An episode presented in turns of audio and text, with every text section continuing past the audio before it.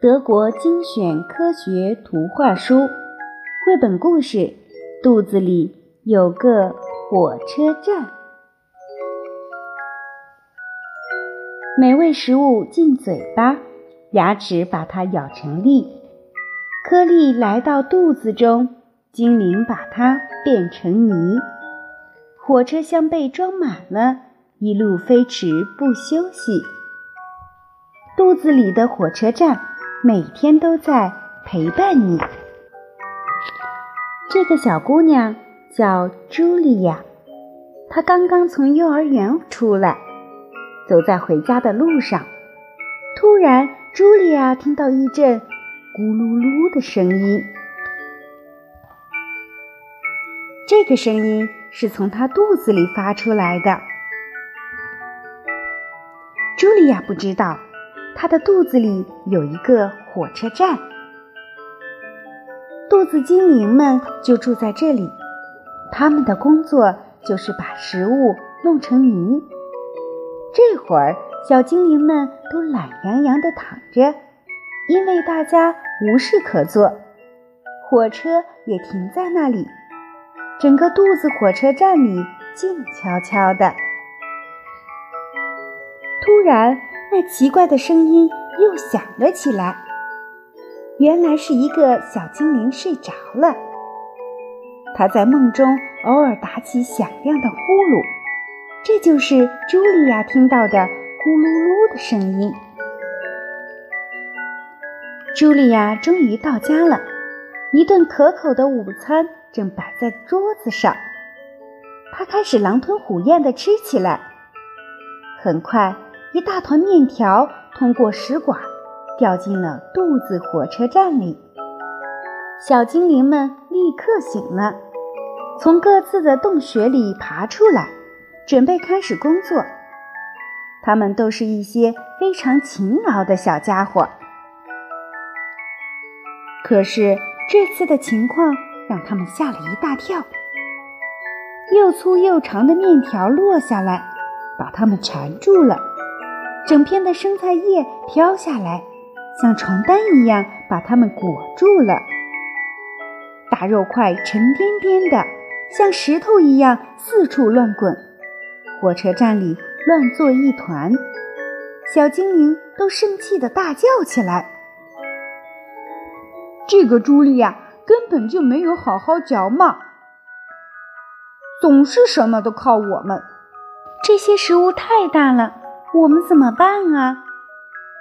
尽管生气，小精灵们还是开始工作了。不然还能怎么办呢？火车必须准时出发，但是要把这么一大堆食物弄碎，要花很多很多时间和力气，因此工作进展得很慢。食物越来越多，堆得像小山一样高。这时出事了，一大块东西不偏不倚地砸到了一个小精灵的脑袋上，他立刻晕了过去。在幻觉中，他成了一名导游，带着游客在肚子火车站里参观。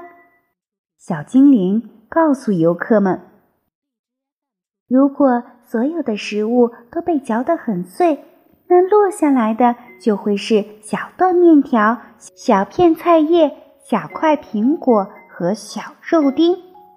即使它们掉在哪个小精灵的头上，也不会把它们弄疼。我们会很快的把食物装进火车车厢，还会在里面加入很多液体。这些液体对消化非常重要。最后。我们会把液体和食物搅在一起，让它们变成泥。这个过程对我们来说特别有趣。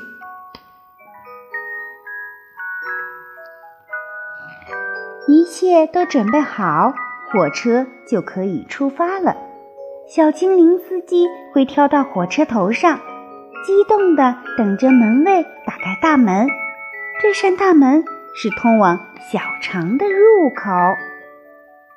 小肠是一条很长、很窄，而且非常昏暗的隧道，里面的弯道还特别多。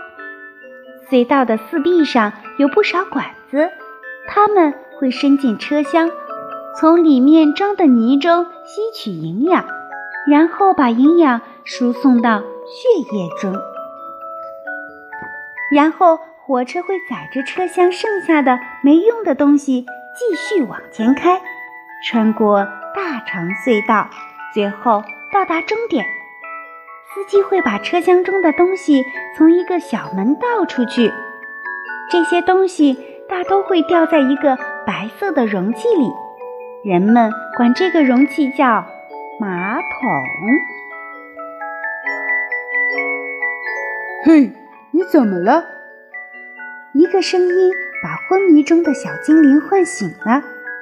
几个同伴正忧心忡忡地看着他。食物暴风雨这时已经停止了，一座巨大的食物山正堆在轨道旁边。车站里空荡荡的，只剩下最后一列火车了，其他的火车都装满出发了。没有了那么多火车，这座食物大山怎么被运走呢？小精灵们正在犯愁时，突然刮来一阵刺骨的寒风，接着一堆雪泥状的东西从食管里的喷涌出来，它们是香草冰淇淋和巧克力奶昔。太过分了！我们受够了！小精灵们在冰天雪地中大声抗议道。火车站里的温度越来越低，最后一列火车被冻在轨道上了。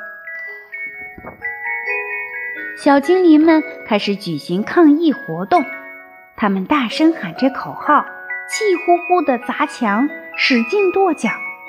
这下，茱莉亚。可惨了，她的肚子开始疼起来。茱莉亚生病了，因为她吃的太多太快了。终于，在小精灵们快被冻僵的时候，冰雪开始融化了，一阵温暖的雨从天而降。原来，茱莉亚正躺在床上喝热水。她的肚子上还放了一个热水袋。